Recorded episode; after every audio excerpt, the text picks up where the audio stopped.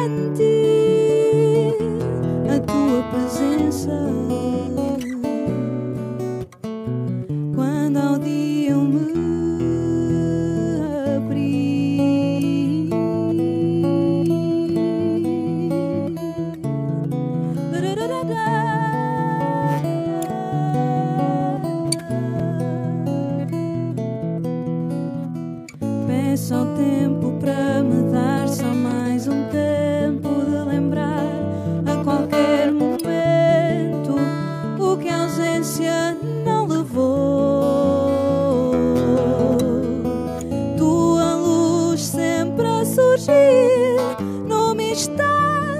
sentir entre o céu e a terra.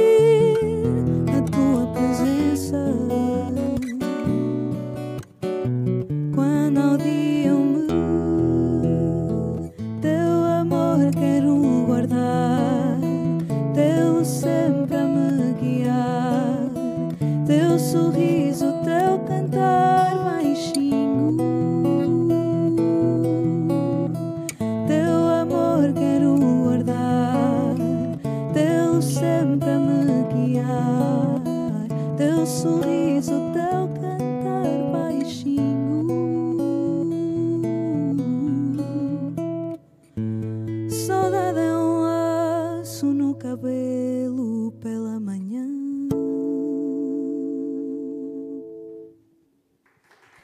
Obrigada. Boa tarde a todos. A próxima canção uh, vamos fazer Falo com Deus, uh, que é uma escrita de um estado de oração que eu quis passar para uma canção. Falo com Deus de um fim de tarde, quando o sol já suava.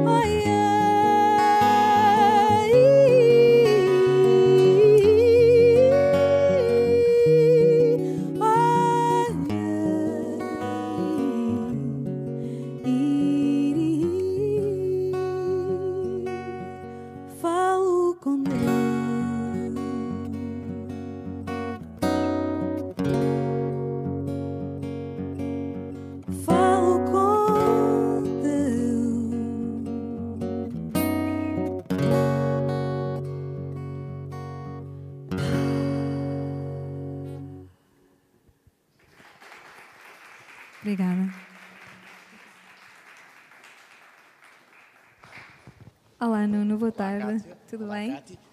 Olá. Olá. Nós, quando falámos sobre este trabalho, eh, falámos naquilo que tinha sido uma espécie de apelo interior teu ao pensar ehm, num novo disco, a partir da gravação do Dentro, que foi gravado no Brasil, ehm, e apesar de tudo, quiseste ter um tempo para pensar, para parar e para perceber um pouco o que é que estaria eh, como apelo musical na tua cabeça. Como é que se passou esse processo? Foi isso mesmo, não foi? Ah, sair um pouco do núcleo, não é? Do que tinha sido a viagem do primeiro disco. Eu precisei distanciar-me de tudo aquilo que tinha acontecido, até para me observar de fora em todos os quadrantes, para perceber ah, em que ponto é que eu estava e para que ponto é que eu queria ir.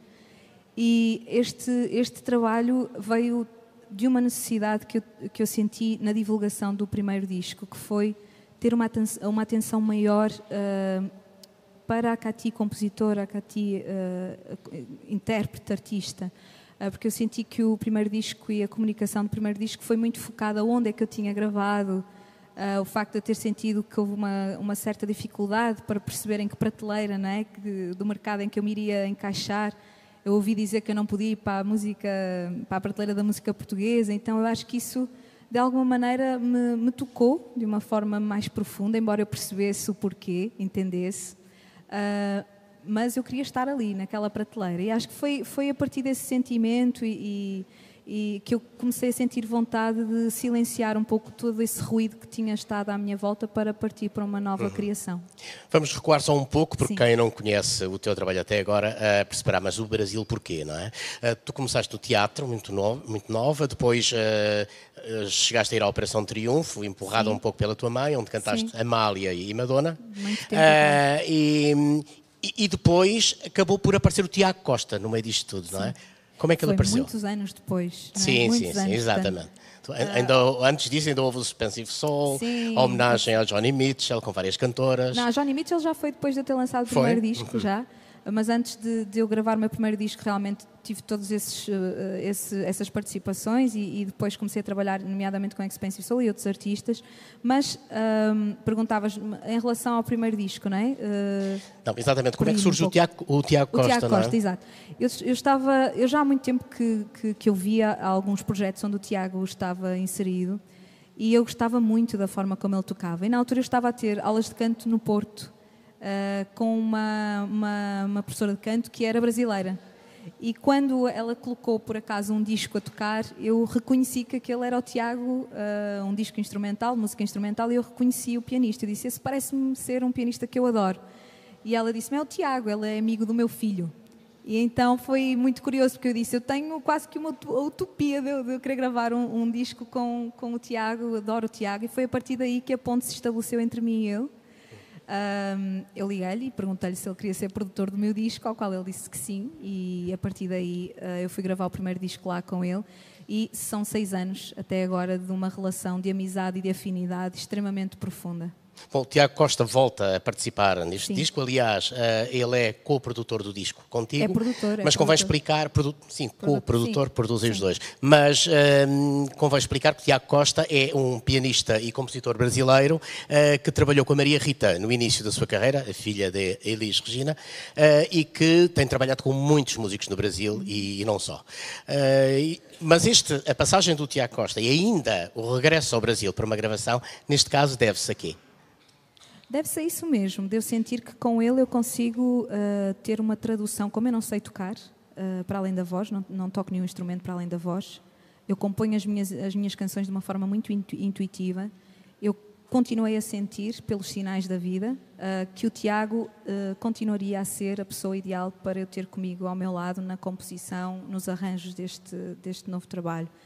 E foi seguir o, novamente essa intuição e, e o coração nesse sentido. Eu sou muito assim, não é? Eu acho que a música, para mim, funciona primeiramente com uma relação humana de afinidade que eu tenho com algum músico, algum artista também, com quem eu quero uh, colaborar e quem possa colaborar comigo. E tudo parte daí. E o Tiago continuou a ser, sem dúvida, a pessoa que eu achava que iria traduzir melhor aquilo que eu, que eu queria passar. É curioso que no período que antecede este, este novo disco, um, eh, o exercício feito foi muito mais de leitura uh, e de quase abstenção da música, é não é? Em lugar de ouvir, ler. Ler muito, não é? Uhum. E nas leituras uh, há vários nomes, Clarice Lispector, Adélia Prada, etc. Lispector, Mia, Mia Couto, enfim, foi, foi realmente foi estranho até, sabes? Eu ficar tanto tempo assim sem sentir aquela necessidade. Eu ouvia música, mas era aquele, aquele ruído de fundo, não era propriamente o absorver, o música. absorver música. Eu acho que eu tive muita necessidade de me afastar um pouco da música para eu não, não ter resquícios de influências, embora nós sejamos influenciados sempre, não é? Mas eu não queria, eu queria afastar-me de qualquer tipo de influência muito, muito plausível. Mas isso, isso do ponto de vista musical, por exemplo, uhum. conduziu-te a encontrares mais depressa uma linguagem própria em termos musicais, depois para a expressão, porque tu tens escrito neste, neste disco, grande parte dele é escrito uh, por ti, letra uhum. e música. Sim. E portanto há aqui, de algum modo, um encontrar de uma linguagem musical e ao mesmo tempo de escrita. Sim, é? sem dúvida. Eu acho que, por isso é que eu digo mesmo que este caminho foi um, que este disco foi um caminho muito pessoal e muito intenso no que toca a ouvir o meu próprio som interior. Uh, quando as melodias me saíam, eu, eu acho que te lembras, nós temos falado sobre isso, quando as melodias me saíam, eu, eu primeiro tinha que sentir uma emoção muito forte para dar um som àquela, àquela, àquela emoção. Eu não consigo compor em banho-maria, eu percebi que eu preciso de ser ou 8 ou 80 uh, para conseguir transpor depois isso para a música. E a melodia saía dando som àquele sentimento e depois a letra tinha que sair igualmente a dar o, a, a, o, o cariz emocional e a, e e descrever aquele sentimento. Então foram, foram dois exercícios que eu nunca tinha feito, que foram difíceis, e foi também difícil tentar não intelectualizar uh, nas canções. As minhas letras são extremamente simples. Eu procurei depois uh, aliar uma sonoridade elegante, porque eu busco sempre um pouco dessa elegância, para contrastar até com a, com a simplicidade das minhas letras, que eu não sei se continuarão a ser assim ou não, mas foi uma coisa que eu procurei, que foi difícil até resistir a essa simplicidade que vinha. Um, e é isso, acho que. À parte disso, à parte disso, o disco tem duas versões, duas uhum. versões de, de, aliás, de, de poemas uhum. musicados. Uhum. Num caso, o David Mourão Ferreira no Barco Sim. Negro, que a Amália cantou, Sim. e no outro, a Flor Bela Espanca no Perdidamente, com uh, tratamento musical do Estrovante uhum. e, e, tocada e gravada por eles. Um, Falámos nessa altura também que o Barco Negro aqui tem um tom mais suave, mais não tão lancinante quanto, quanto no original da Amália, que é uma canção durida mesmo. Uh, isso tem a ver um pouco também com a tua relação, com o teu modo de olhar uh, a morte e, e, e, também com uma questão de fé, não propriamente uma fé católica, mas uma fé mais geral. Sim, Como é que é explicas isso? Mesmo, isso? É isso mesmo. Eu realmente eu sinto que essa canção me escolheu. Eu acordei com ela na minha cabeça um dia de manhã e senti o desafio de, de pegar nela para interpretar. O desafio da interpretação é mesmo esse, de conseguirmos trazer a canção para nós e darmos-lhe um pouco de nós. E esse poema é tão, na minha opinião, é tão belo e é tão profundo uh, que eu quis, uh, a forma como eu sinto a morte, ou que eu tento sentir a morte, é de uma forma leve. Eu acredito que há vida para além do corpo, que a alma não morre. E eu sempre ouvi essa canção ou remetendo para, para palmas ou remetendo para uma dor muito sofrida, não é? O preto, a mulher vestida de negro na beira do mar. E eu queria trazer totalmente o contrário. Eu queria trazer uma mulher que aceitou que aquela pessoa que ama se foi mas que não é pela falta da presença física que aquele alguém deixou de estar com ela. Então são loucos aqueles que dizem que é, que é diferente. E foi esse arranjo que eu pedi ao Tiago e eu acho que, que traduz essa serenidade e essa aceitação que eu queria trazer para a canção e para o poema. Bom, Kátia, obrigado. Uh, o disco tem vindo a ser apresentado, vai ser apresentado em janeiro no Olga Cadaval em Sintra, uh, no dia 27, uh, eh, e com a Kátia em palco vai estar, além do Cláudio Ribeiro, que está aqui na guitarra, nas guitarras, o Fernando Rodrigues no piano e teclados, Miguel Ângelo no contrabaixo e João Cunha na bateria. muito obrigado a todos que estiveram a assistir em direto aqui pelo Facebook Obrigada. e aos que estiveram aqui presentes. Obrigado a todos, boas festas. Obrigada. Então vamos acabar com Meu Amor, que foi o single de lançamento do disco. Espero que gostem e Feliz Natal a todos.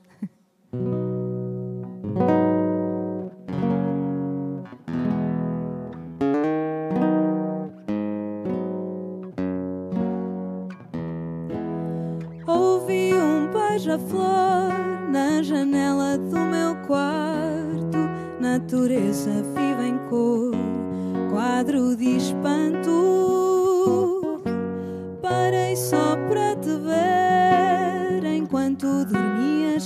Cansado. Desejo só de agradecer por estar do teu lado.